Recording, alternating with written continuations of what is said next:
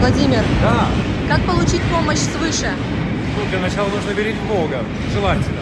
Во-вторых, делать только хорошие помыслы и вообще следить за своими мыслями, чтобы мысли были позитивные всегда. И третье, помните, Вселенная для вас делает всегда только самое лучшее, самое невероятное.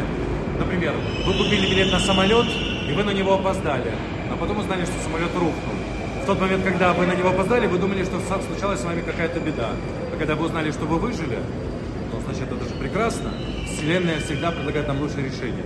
Ну и чистка мыслей. Чем лучше ты думаешь, тем лучше каждый твой день. Если ты каждый день подходишь к зеркалу и думаешь, что я жердяй, то шансы стать Аполлоном равны почти нулю.